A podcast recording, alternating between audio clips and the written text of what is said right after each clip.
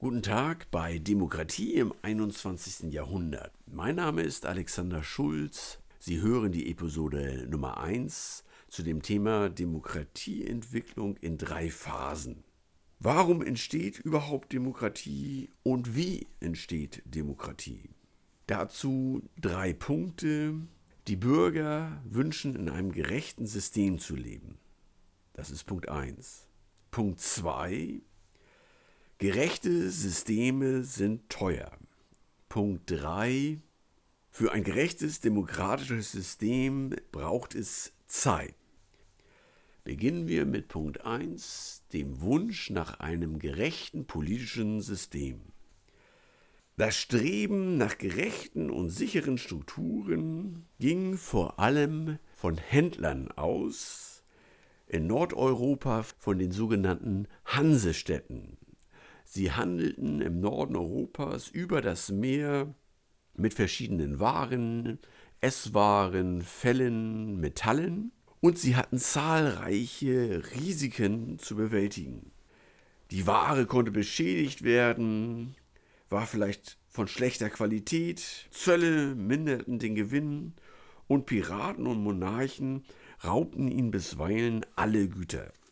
Die Händler fingen an, dagegen Verträge zu schließen. Sie hatten Verträge mit anderen Handelsstädten, mit Monarchen und konnten so ihre Rechte verschriftlichen und beidseitig bestätigen lassen. Dazu beriefen sie unabhängige Schiedsgerichte und wählten in freien Städten Parlamente und Bürgermeister auf Zeit. Diese neuen Strukturen der freien Handelsstädte im Norden Europas bildeten die Vorbilder der späteren demokratischen Länder. Kommen wir zum zweiten Punkt.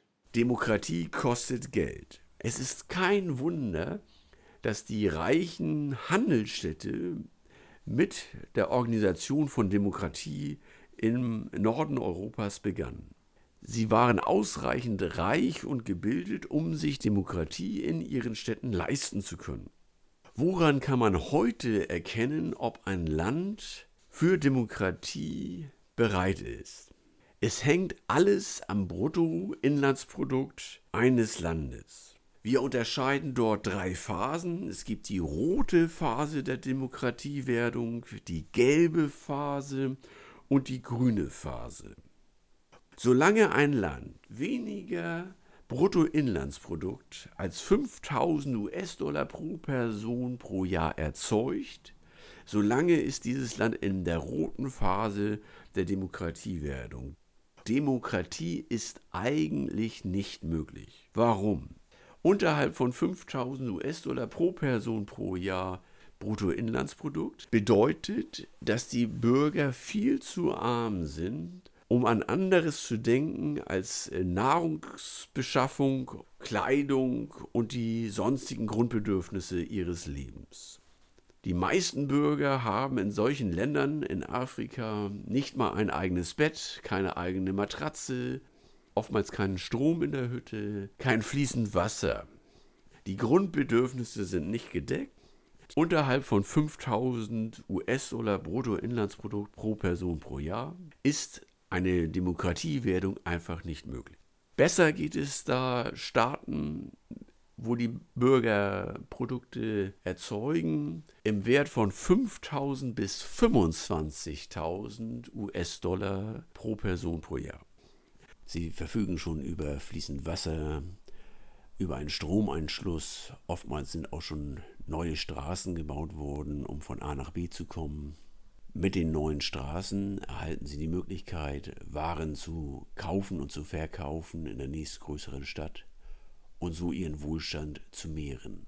Diese sogenannten Entwicklungsländer, die sich zwischen 5.000 und 25.000 US-Dollar Bruttoinlandsprodukt bewegen, verfügen über viele Jahre hinweg über ein stabiles Wachstum, sodass die Bürger auch immer die Hoffnung haben, dass äh, ihr zukünftiges Leben besser wird.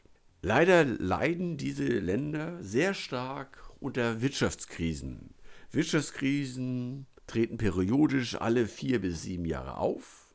Auf einmal wächst die Wirtschaft nicht mehr, sondern für ein, zwei Jahre, manchmal auch länger, schrumpft die Wirtschaft sogar. Die Menschen werden entlassen und in diesen armen Ländern, in dieser gelben Demokratie-Wertungszone, geraten viele Menschen an den Rand ihrer Existenz. Sie leiden unter Hunger, sie leiden unter Mangel in der direkten Familie, sie können sich und ihre Familienmitglieder nicht mehr vollständig ernähren, können ihnen auch keine Medizin mehr kaufen. In der gelben Phase der Demokratiewerdung führt das dazu, dass in der Regel Demokratien unter Druck geraten und dann wieder durch neue Diktaturen abgelöst werden. In der grünen Phase der Demokratiewerdung sind die Länder krisenstabil. Sie können Wirtschaftskrisen überwinden, ohne dass die Demokratie abgeschafft wird. Die grüne Phase der Demokratiewerdung existiert bei 25.000 US-Dollar Bruttoinlandsprodukt pro Jahr oder mehr. Ein gutes Beispiel sind Spanien und Griechenland. Sie hatten in den vergangenen Jahren bis zu 50 Prozent Jugendarbeitslosigkeit und sind trotzdem nicht von dem demokratischen Weg abgewichen. Der Staat war jederzeit in der Lage, über Sozialleistungen ihre Grundbedürfnisse zu erfüllen. Diese grüne Phase der Demokratiewerdung ist die stabile Phase einer dauerhaften Demokratie. Nordeuropa, Deutschland, Skandinavien, Frankreich, England haben alle mehr als 40.000 US-Dollar Bruttoinlandsprodukt pro Jahr. Die USA sogar mehr als 55.000. Kommen wir zu Punkt 3. Demokratie braucht Zeit. Ein Bruttoinlandsprodukt von 25.000 US-Dollar alleine genügt noch nicht. Es braucht auch Zeit zum Umdenken in den Köpfen der Menschen und Zeit zum Überwinden von diktatorischen Strukturen. Das Paradebeispiel ist Frankreich. Frankreich brauchte drei Revolutionen und 80 Jahre bis zu einer dauerhaften Demokratie.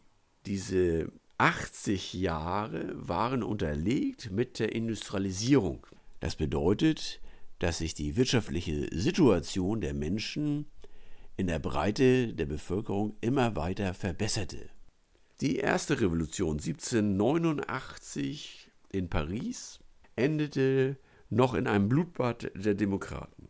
1848 kam es dann zur zweiten Revolution in Frankreich und 1871 zur endgültigen demokratischen Revolution. Das heißt, nach 1871 konnte sich kein Monarch mehr durchsetzen in Frankreich, kein Diktator mehr durchsetzen, mit der Ausnahme von vier Weltkriegsjahren.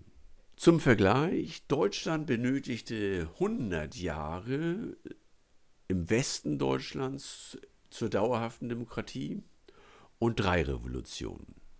Ostdeutschland benötigte vier Revolutionen und 140 Jahre. Das heißt, der Prozess zur Demokratisierung eines Landes kann weit über 80 Jahre hinausgehen, wie es in Frankreich der Fall war.